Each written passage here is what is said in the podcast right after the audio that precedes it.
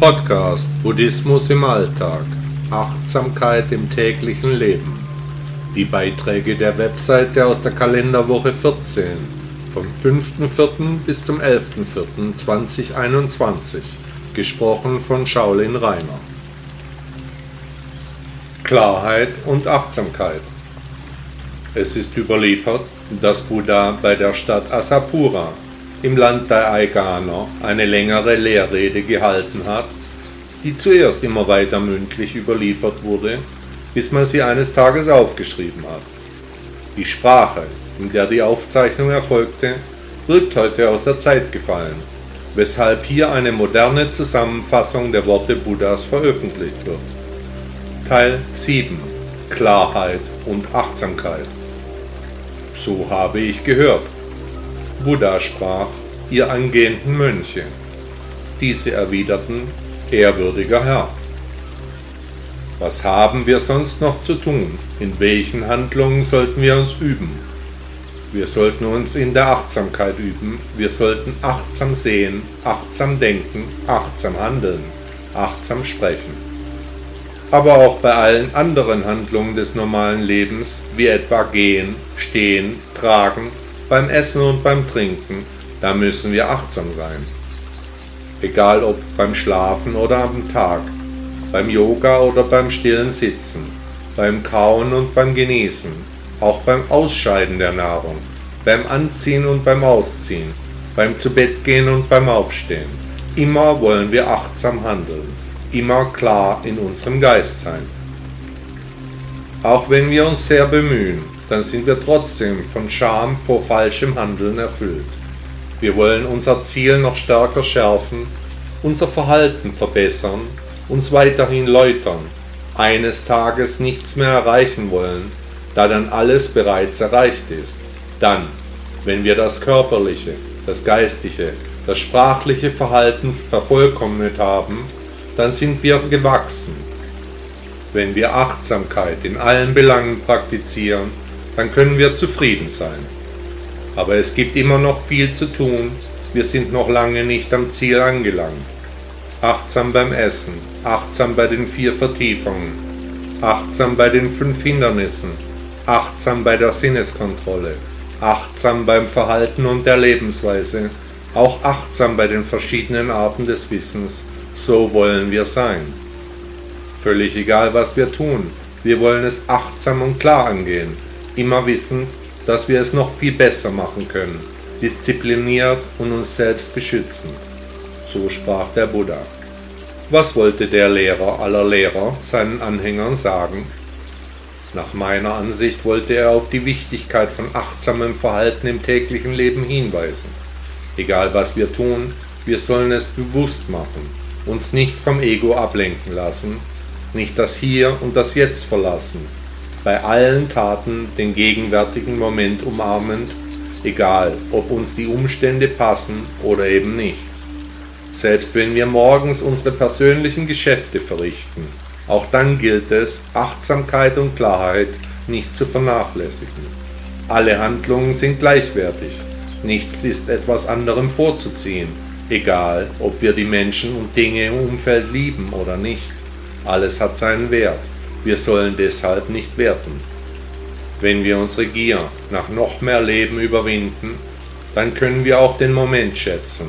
Dann wird die Achtsamkeit allgegenwärtig. Der Weg ist das Ziel. Buddha sagte, wir wollen wissensklar handeln. Zu schnell verliebt. Es gibt Menschen, die sind in das Verliebtsein verliebt. Das nennt sich Hämophilia treffen folgende Sätze vielleicht auf Sie zu. Ich verliebe mich sehr leicht. Ich habe das Gefühl, dass ich es in Beziehungen überstürzt angehe. Ich bin sehr gerne verliebt. Von einer Beziehung in die andere fallend, immer von Beziehungsproblemen sprechend, unter Trennungen leidend, so gehen viele Menschen durch das Leben. Ich für meinen Teil, ich glaube an die Liebe, aber ich bin sehr, sehr selten verliebt. Noch seltener liebe ich. Wenn mir eine Person ständig von neuen Menschen erzählt und wie sehr diese doch liebenswert seien, dann werde ich stutzig. Buddha sagte, nimm alles an, was ist. Achtsamkeit und Sinnlosigkeit. Manchmal könnte man denken, dass Achtsamkeit völlig sinnlos ist. Die Menschen um uns herum gehen unachtsam durch ihr Leben, kümmern sich nicht, denken nicht weiters nach. Aber wenn der Apfel reif ist, dann wird er fallen. Wir müssen uns nur darum kümmern, auf unseren Weg aufzubrechen. Die Begebenheiten auf der Reise werden sowieso so kommen, wie sie wollen, wie sie müssen. Der Weg ist das Ziel. Buddha sagte, ihr müsst die Hindernisse überwinden, die die Weisheit schwächen. Anti-Aging, die richtige Einstellung zum eigenen Ich. Buddha sagte, wir sind, was wir denken. Alles, was wir sind, entsteht aus unseren Gedanken. Mit unseren Gedanken formen wir die Welt. So gesehen ist unser Aussehen nur eine Folge unserer Gedanken. Wie wir aussehen, bestimmen wir nach dem großen Lehrer, also selbst. Der Markt für Anti-Aging-Produkte ist riesig, ständig läuft entsprechende Werbung im Fernsehen, mit einer Creme oder Pille werden wir sofort wieder jung. Sicherlich ist das Älterwerden eine Ansichtssache, jedenfalls ist Älterwerden mit Stil eine Herausforderung. Buddha entwickelte seine Weltanschauung, als er bei Ausflügen zum ersten Mal mit älteren Menschen in Berührung kam, als er eine Beerdigung sah.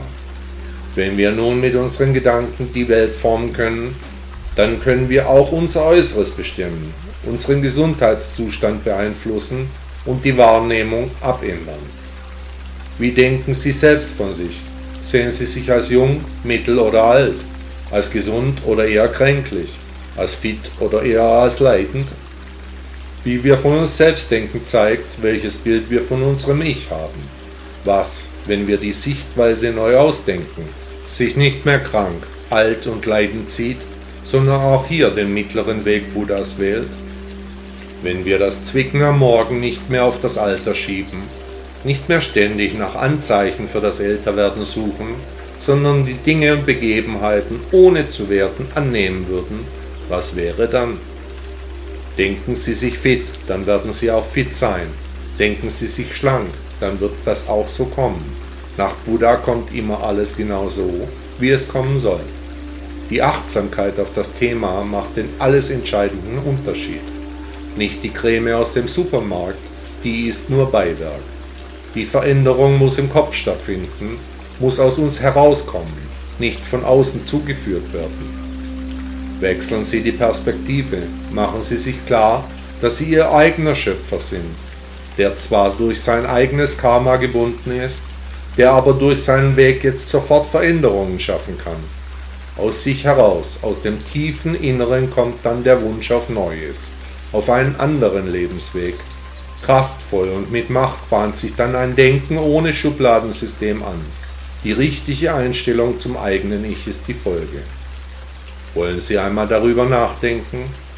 Warum sollten Sie nicht in der Lage sein, das Älterwerden zu steuern? Was mögen Sie an sich selbst nicht? Was stört Sie? Welche Standpunkte vertreten Sie zurzeit? Möchte ich mein Schubladensystem überprüfen? Jede Heilung ist immer auch eine Selbstheilung. Der Weg ist das Ziel. Jean Moreau sagte, Frauen fürchten nicht das Alter. Sie fürchten nur die Meinung der Männer über alte Frauen. Corona-Müll. Die Straßen sind voller neuer Müll, die Hinterlassenschaften der Hysterie sind massiv. Masken, Visiere, Trennwände aus Plastik, Verpackungsmüll. Der Virus wurde zu einer Materialschlacht. Der Abfall liegt jetzt überall. Abfall, Müll und Dreck.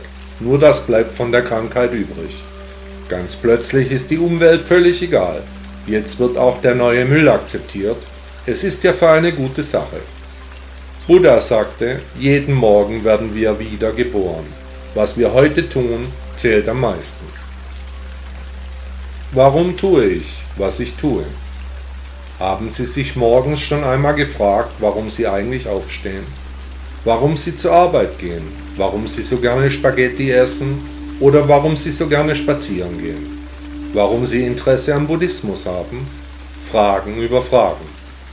Warum tun wir manche Dinge, während wir andere überhaupt nicht beachten? Und weiterhin, was machen wir? Weil wir es gern tun. Was? Weil wir müssen. Was? Um die Erwartungshaltung unseres Umfelds zu befriedigen. Was? Weil es uns ein echtes Bedürfnis ist. Was? Weil es richtig und wichtig ist. Kurz gesagt, was tun wir aus welchen Motiven heraus? Können Sie auf diese Fragen jetzt Antworten geben? Am Anfang sollten wir uns über unsere Handlungen erst einmal richtig klar werden. Was tun wir und warum? Welche Tätigkeiten sind wirklich wichtig? Welche sind angelernt? Welche der Gesellschaft geschuldet? Welche machen wir, weil wir echte Freude dabei empfinden? Auf dem Weg zur Erleuchtung müssen wir die Dinge achtsam angehen, also auch unsere Intentionen hinterfragen und dann weiterhin auch einmal andere Dinge tun, nicht immer dieselben Verhaltensmuster verwenden, jedenfalls versuchen, etwas Abwechslung zuzulassen. Wenn wir uns selbst besser kennenlernen können, dann sollten wir diese Chance nutzen. Die Dinge, die uns gar nicht in den Sinn kommen würden, die machen vielleicht Spaß und sind befriedigend. Klar ist es viel einfacher im Restaurant immer das Gleiche zu bestellen, aber dabei entgeht uns viel. Das Bessere ist des guten Feind. Die Frage ist doch, was uns glücklich macht, wie wir mehr Zufriedenheit erreichen können. Hier kann die Lehre Buddhas uns sehr helfen. Nach dem großen Lehrer haben wir unser Karma. Was passieren soll, das wird passieren. Also wenn wir mit unserer Einstellung experimentieren sollen, dann wird es auch so kommen. Wollen wir das? Wer zu seinem wahren Ich finden will, der sollte sich schon einmal fragen, warum er dies oder jenes tut, aber dafür anderes nicht einmal beachtet. Könnten hier Prägungen aus vorherigen Leben eine Rolle spielen? Haben wir doch schon einmal gelebt? Wie lässt es sich erklären, dass verschiedene Dinge mich förmlich anziehen, während andere mich total abstoßen? Wer sich damit beschäftigen mag, der wird vieles über sich selbst herausfinden. Die Unvollkommenheit des Herzens hat ihre Ursachen. Die Suche nach diesen Gründen kann sehr lohnend sein. Also, warum tun Sie, was Sie tun? Werden Sie sich darüber Gedanken machen. Und weiter, sehen Sie den weglosen Weg vor sich, der Sie zum torlosen Tor bringen kann. Jedenfalls ist der Weg das Ziel. Buddha sagte, wo Mangel ist, ist Lärm erzeugt. Was voll ist, ist in sich gefasst. Halb leerem Kruge gleicht der Tor, dem tiefen See der kluge Mann. Minimalistisch leben. Minimalistisch leben ist eine wirklich schöne Sache. Man muss sich nicht um so viel Dinge kümmern. Je weniger Besitz man hat, desto mehr Zeit bleibt für das eigene Selbst. Unsere Keller sind abgeräumt. Alle Schränke quellen über, wir besitzen viel zu viele Dinge, mehr, wie wir jemals brauchen werden. Und was braucht man schon? Ist dieser ganze Besitz wirklich nötig? Nach dem weniger ist mehr Prinzip geht es im Minimalismus vor allem darum, achtsam und diszipliniert die Dinge auszusortieren, die ohne direkten Nutzen sind. Nutzen kann praktische Gründe haben, zum Beispiel wenn wir das Küchenmesser zum Schneiden benötigen aber auch ideelle Gründe, weil uns ein Gegenstand einfach ein gutes Gefühl gibt, zum Beispiel die Lieblingshose. Der minimalistische Lebensstil hat viele Vorteile. Das Leben wird deutlich einfacher. So spart man einen Haufen Zeit, wenn man sich nicht um die vielen Dinge kümmern muss. Egal um welchen Gegenstand es sich handelt, er verbraucht unsere Lebenszeit. Etwa wenn wir ihn reinigen, aufräumen oder sortieren. Schon die Anschaffung des Gegenstandes war mühevoll. Zuerst mussten wir arbeiten, um den Gegenstand überhaupt kaufen zu können. Aber noch vor dem Kauf mussten wir vergleichen, uns beraten, danach suchen, auswählen, eventuell in einen Laden fahren, dort parken oder ein Ticket ziehen, in der Schlange stehen, bezahlen, warten und dann wieder zurückfahren. Dann mussten wir den Gegenstand in Betrieb nehmen, auspacken, eventuell aufbauen oder waschen, einen Platz dafür finden. Wenn wir den Gegenstand dann vielleicht nicht mehr beachten oder beachten können, dann fühlen wir uns schuldig. Warum habe ich das Stück nur gekauft, wenn ich es jetzt nicht nutze? Um wie viel einfacher wäre das Leben, wenn wir nicht solchen unnützen Tand um uns herum anhäufen würden, wenn wir uns um all diese Dinge nicht mehr kümmern müssten. Die heutige, völlig gestörte Welt setzt uns permanent unter Stress. Wir haben viele kleine Dinge zu erledigen, dies und jenes braucht unsere Aufmerksamkeit, alle möglichen Erledigungen sind zu machen. Da ist es umso besser, wenn wir selbst die Verpflichtungen auf ein Minimum reduzieren, alles aus unserem Leben verbannen, was unsere Zeit stiehlt. Allerdings ist unsere moderne Gemeinschaft auf Konsum aufgebaut. Wir sparen zwar Abfall, CO2 und Emissionen, aber wenn nicht mehr gekauft wird, dann verlieren viele Menschen ihre Arbeit. Hier ist ein allmähliches Umdenken erforderlich, das die Bedürfnisse des Einzelnen nicht außer Acht lässt. Wer minimalistisch lebt, der wird glücklicher leben, Geld sparen und die Umwelt schonen, auch einfach mehr Zeit für sich selbst haben. Was würden Sie mit mehr Zeit eigentlich anfangen? Buddha sagte, lerne loszulassen. Das ist der Schlüssel zum Glück. Innere Leere. Gerade brechen viele Träume in sich zusammen. Das Gefühl von innerer Leere macht sich breit. Der Job, die Zukunft, das Haus, die Verpflichtungen, gerade stehen alle liebgewordenen Gewohnheiten in Frage. Wo soll die Reise für Sie hingehen? Sind Sie bereit für einen neuen Lebensinhalt? Haben Sie schon einmal intensiv über die Lehre Buddhas nachgedacht? Diese zeitlose Philosophie kann die innere Leere füllen einen neuen Lebensgrund bieten. Der Weg ist das Ziel. Buddha sagte, wenn der Meditierende tief auf das Leben schaut, so wie es in diesem Augenblick ist, wohnt er in Stabilität und Freiheit. Negative Weltsicht. Zu verschiedenen Zeiten, in unterschiedlichen Kulturen, da unterschied sich die Sicht auf die Welt zum Teil erheblich. Im Jahr 2021 ist die Meinung der Menschen sehr negativ. Die Aussichten werden als schlecht eingeschätzt. Nun, nach Buddha sollen wir nicht werten, sondern nehmen, was kommt. Alle Qualen, denen die Seelen der Verdammten ausgesetzt sein könnten, werden nun scheinbar real. Werden wir aufwachen oder träumen wir gar nicht? Das ist keine Simulation einer echten Welt, kein Computerspiel. Unsere Erfahrungen sind ganz einfach. Täglich sammeln wir Eindrücke und die sind zurzeit eben gefühlt nicht positiv. Selbstverständlich werten die Menschen, beurteilen die Situation. Ihre Laune ist ein Symbol des jeweiligen Zeitgeistes. Und die Laune ist fürchterlich. Augen lügen nie. Der Zeitgeist ist hypernervös, hektisch und unzufrieden, aggressiv und unruhig, ohne Relationen. Der kreative Prozess ist zum Erliegen gekommen.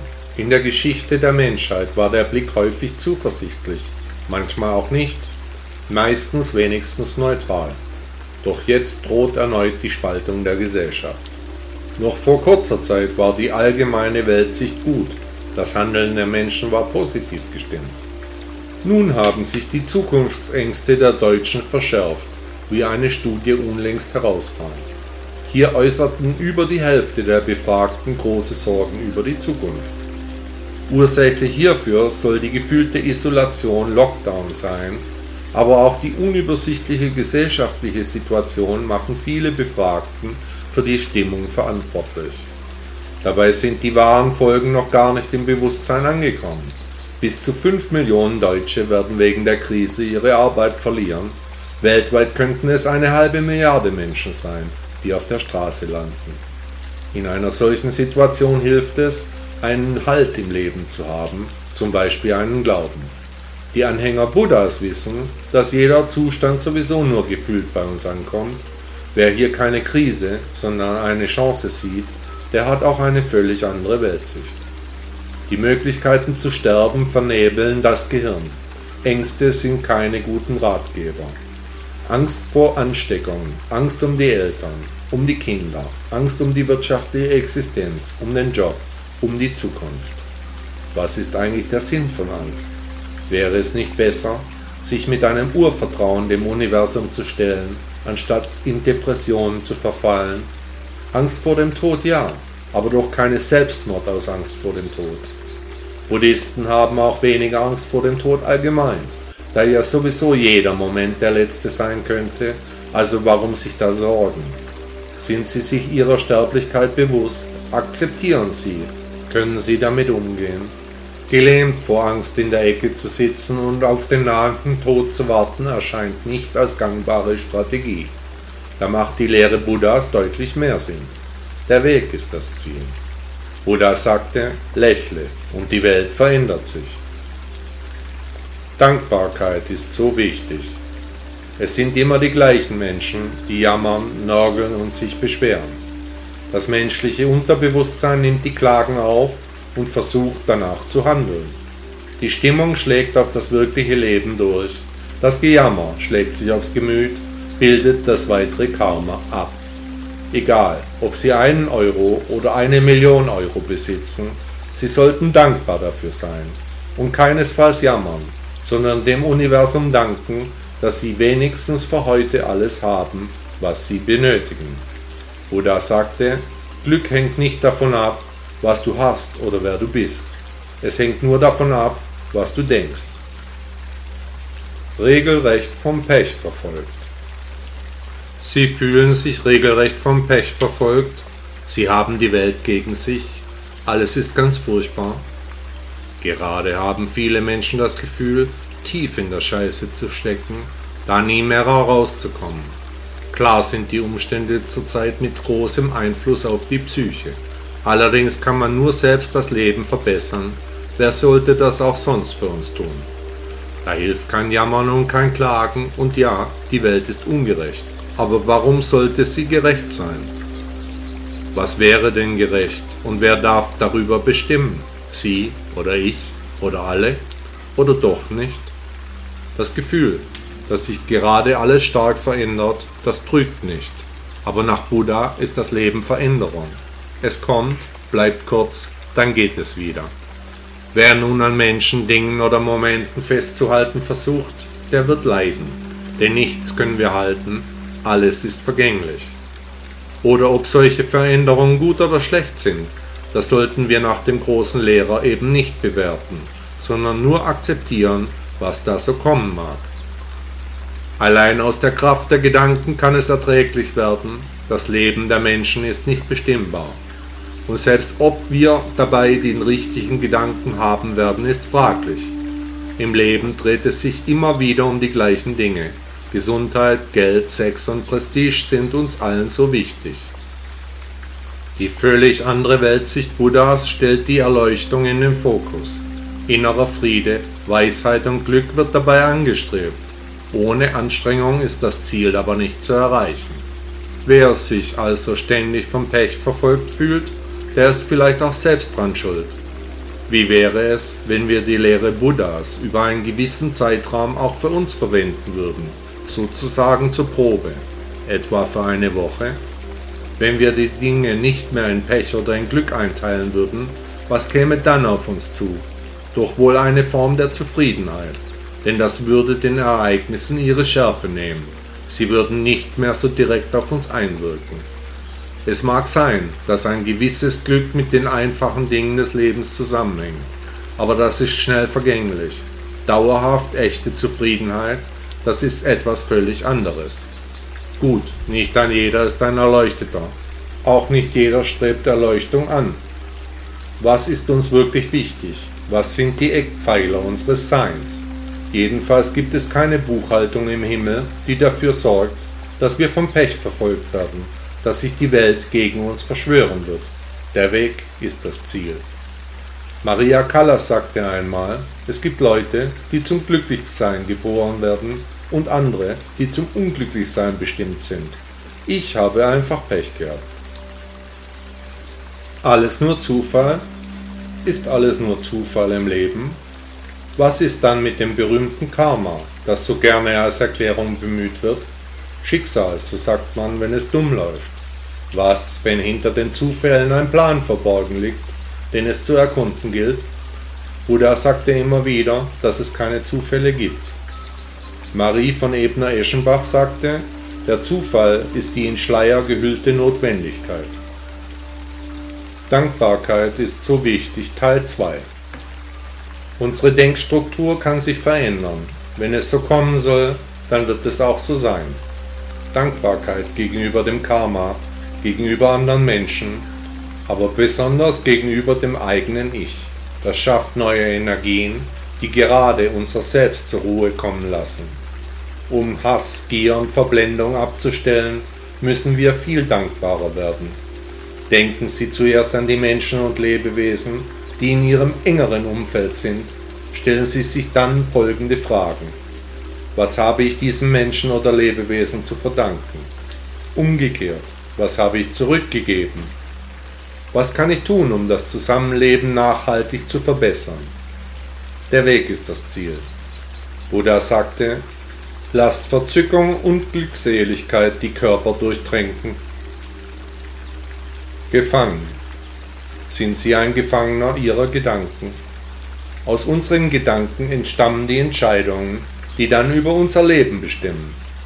Gedanken etwa, wo wir wohnen, mit wem wir leben, was wir essen welche Arbeit wir ausführen, ob wir Hunde oder Katzen mögen, ob wir dick oder dünn sind, ob wir fleißig oder faul sind, die Liste ließe sich tagelang fortsetzen.